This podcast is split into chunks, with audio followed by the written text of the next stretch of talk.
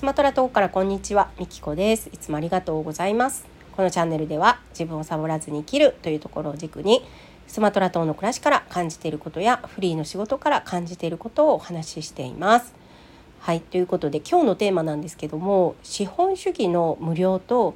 ギフトエコノミーの無料は同じ土俵で比較できないっていうねそんなお話をしたかったんですけども私このチャンネルでギフトエコノミーの話を一度もしたことがないんじゃないかなと思いましてですね。その話を先にしてこの無料同じ土俵じゃないよっていうお話をしたらなんと12分で収まらないっていうことで今日はあのギフトエコノミーの話だけをしようかなと思ってます。皆さん聞いたことありますか？ギフトエコノミー、えー、資本主義経済はねすごく分かりやすいと思うんですよ。お金と物サービスとお金を、まあ、交換ですよね。うん、なのですごく分かりやすい。でギフトエコノミーの世界っていうと見返りを求めずに与え続けるっていうのがこのギフトエコノミーなんですよ。で、まあ、その世界にすごく興味を持って私は今現在もその世界を探求し続けつけています。はい、で私がねなぜその世界に行こうと思ったかっていうきっかけがあって私2010年に自分で事業を始めたんですけどそこからやっぱりね自分で事業をするとなると売り上げがどうだとかやっぱそういうことを考えるわけですよ。だから次はこういうサービスを作って売るとかねで数字を上げることも当然考えるしで目標を達成したらもちろん嬉しいしそうするともっともっとってなってくるんですよね。で私自身もその掲げた目標をねこう達成してその時瞬時にね喜びは感じるんですけどなんかね行き詰まりを感じたんですよね。これって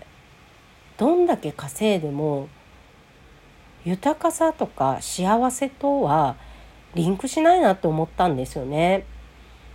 であの物とかね情報とかもそうだと思うんですけどどんだけたくさんの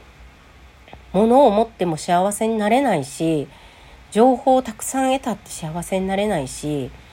多くの人はそういうところに気づき始めていてなんかね資本主義が行き詰まりに来てるんじゃないかっていうのをふと思ったんですよ。これも私の肌感覚ですよ。勝手な肌感覚で多分自分がやりきったからだと思うんですけどあの反対側の世界が気になり始めたんですよね。でそこでちょうどあの学び始めたのが宇宙の法則。出したエネルギーは返ってくる。プラスのエネルギーを出せばプラスが返ってきてマイナスのエネルギーを出すとマイナスが返ってくる。この世の中はシンプルな法則なんだっていうことを学んでそっからじゃあ実験してみようってなって一番最初に実験したのがミキコレンタルという、えー、実験でした。私を無料で貸し出す。普段は、えー、お金をもらって講演会をしてました。10万円で、えー、1団体10万円で、えー、交通費宿泊費発生する場合はいただくっていうことをやってたのを、えー、無料でやりますと。ただまあ宿泊費と交通費はくださいって言って、えー、結局海外含め20箇所私は無料で行ってきました。これを聞いて皆さんはどう思いますか？損したかなってこの1年で赤字だったなっていうそんな風に思いますか？実際にね数字で見たらねまあ赤字ですよね。うん、だって今まで有料でやってきたものを無料でやってるんですか？赤字ですよね。でもねすごい心が豊かだったんですよ。で、まあ、なんでかっていうと結果的にねそのなんだあのー、確定申告で 提出するとこでは随分売り上げは下がってたんですけどもでもねこの活動が面白いって言って10万円寄付してくれた人とかみっこさんお小遣いっつってお小遣いくれた人とかえー、みっこさんこれお土産っつってお土産をくれた人あの私だけじゃなくて家族にも用意してくれた人で人の温かさっていうのをすごく感じたわけですよ。うん、でこれは交換ではできない体験なんですよね。交換ねお金とサービスの交換はそれでねおかり終わりで分かりやすいんですけどこのあの喜び豊かさ幸せこれは計り知れないものだったんですよ。で結果的に私の、えー、有料のコミュニティにもたくさんその年は入ってきてくれて、まあ、売り上げとしてはちょっと落ちたところはセミナーコンサルやらなかったんでね落ちちゃった部分はあるんですけどその後々にね私、まあ、本を書いてるんですけど宇宙の法則人体実験っていうやつを書いたんですけどあの家がね売れたりとかちょっとね不思議な体験を結構したんであの旦那の方からね謎のお金が入ってきたりとか本当に不思議だったんですけどで私こっちの方が面白いと思っちゃったんですよね。そのお金の交換そのお金と物の交換サービスとね交換もいいんだけど自分が与え続け人が喜ぶことをやり続けることで直接的じゃないけどどこかから必ず、まあ、宇宙の法則だから同じだけ返ってくるんですよ。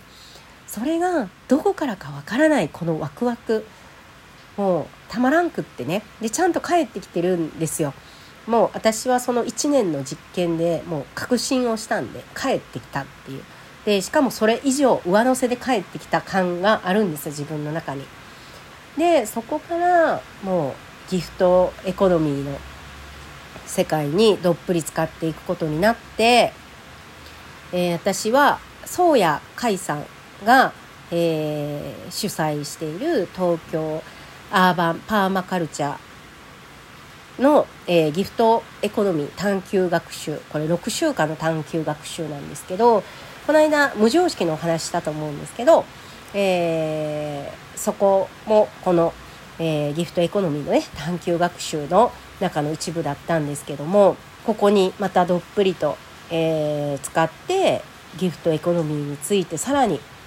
深めました。で、え、今現在も私はこの探求は続けていてまあ、何をやってるかというと、まあ、ブログ運営。これもともと、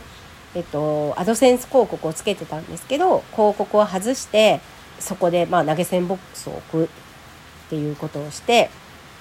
でまあラジオもそうなんですけどこれも、まあ、無料では無料なんだけど無料ではない。あこの話をしたら次の話になっちゃうな。